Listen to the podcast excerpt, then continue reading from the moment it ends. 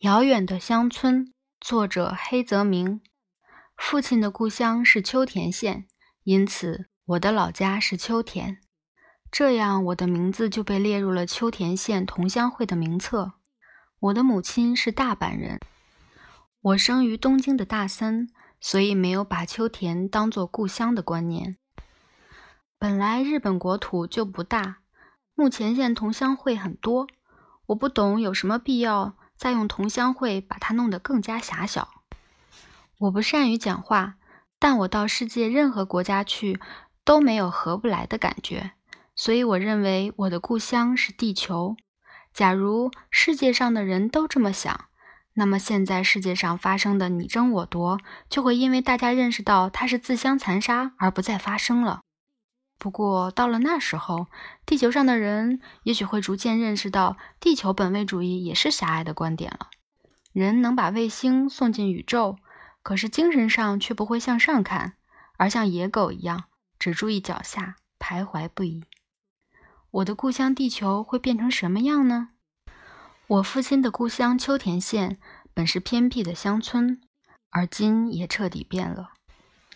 我父亲出生的乡村小镇上有一条流水欢畅、水草摇曳的小河，而今那小河里尽是人们扔的破碗碟、酒瓶、铁皮罐头盒、帆布鞋和破长筒胶靴等等。大自然是会装饰自己的，它很少破坏自己的面貌。丑化自然的是丑恶的人们的败德行。中学时代，我曾去过秋田这个偏僻的乡村，那里的人们淳朴善良。大自然虽算不上风光明媚，但朴素的美随处可见。准确地说，我父亲出生的村庄是秋田县仙北郡车川村。坐奥羽线的火车，在大曲换乘生保内线（现在的田泽湖线），到了角馆，走八公里就到了。大曲前面就是后三年站，换成生保内线之后，第一站便是前九年站。这些站名实在奇怪的很，后者已经废除了。这是源于古时候八幡太郎一家在附近发动的两次战斗，即前九年之役和后三年之役。这两个地方就是以此命名的。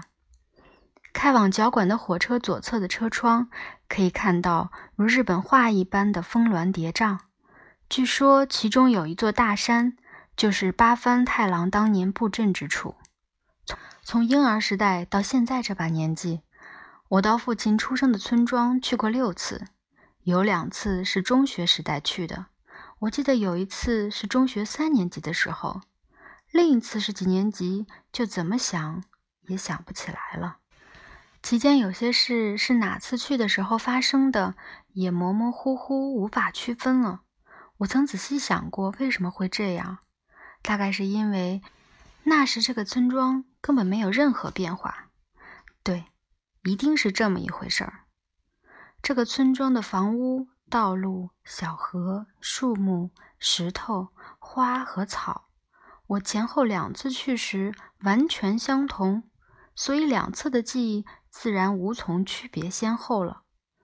这个村里的人也像时间停顿下来一样，毫无变化。总而言之，这是一个似乎被世界遗忘的、日常如年的、十分宁静的村庄。这里有很多人没有吃过炸肉排或咖喱饭，连小学老师也没有到过东京。那位小学老师就曾问过我。到东京拜访人的时候，应该怎么寒暄？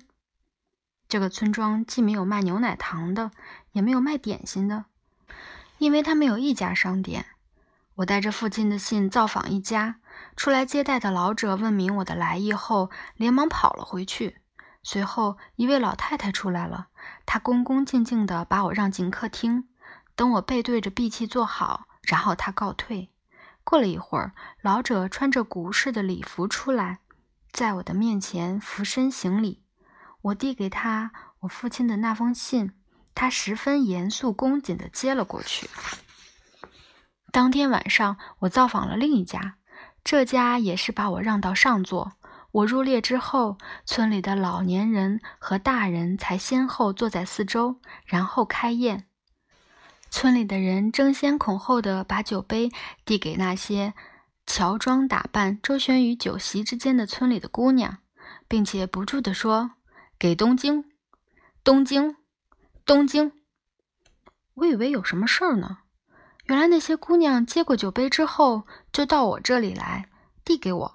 我接过杯，他们就斟酒。我从来没喝过酒，看着杯里的酒正发愁呢。另一个姑娘又递过来酒杯，我闭着眼睛把酒喝下去。接过哪个姑娘的杯子，哪个姑娘就给我斟上。喝完这杯，还有姑娘伸过酒杯来，没办法，我只好一饮而尽。我眼前逐渐朦胧了。东京，东京，喊声像空谷回音一样，愈来愈小。我的心脏跳得厉害，而且无论如何也坐不住了。我摇摇晃晃地站了起来，到门外就跌进了稻田里。后来一问才知道，所谓东京，就是给东京来的客人斟酒，厚意浓情，盛宴相待，非常感谢。但是让我这样的孩子喝这么多酒，也未免太过分了。可是据说这里婴儿都给酒喝。这个村庄旁边有一块大石头。那石头上永远放着鲜花，凡是路过这里的孩子都摘些野花放在石头上。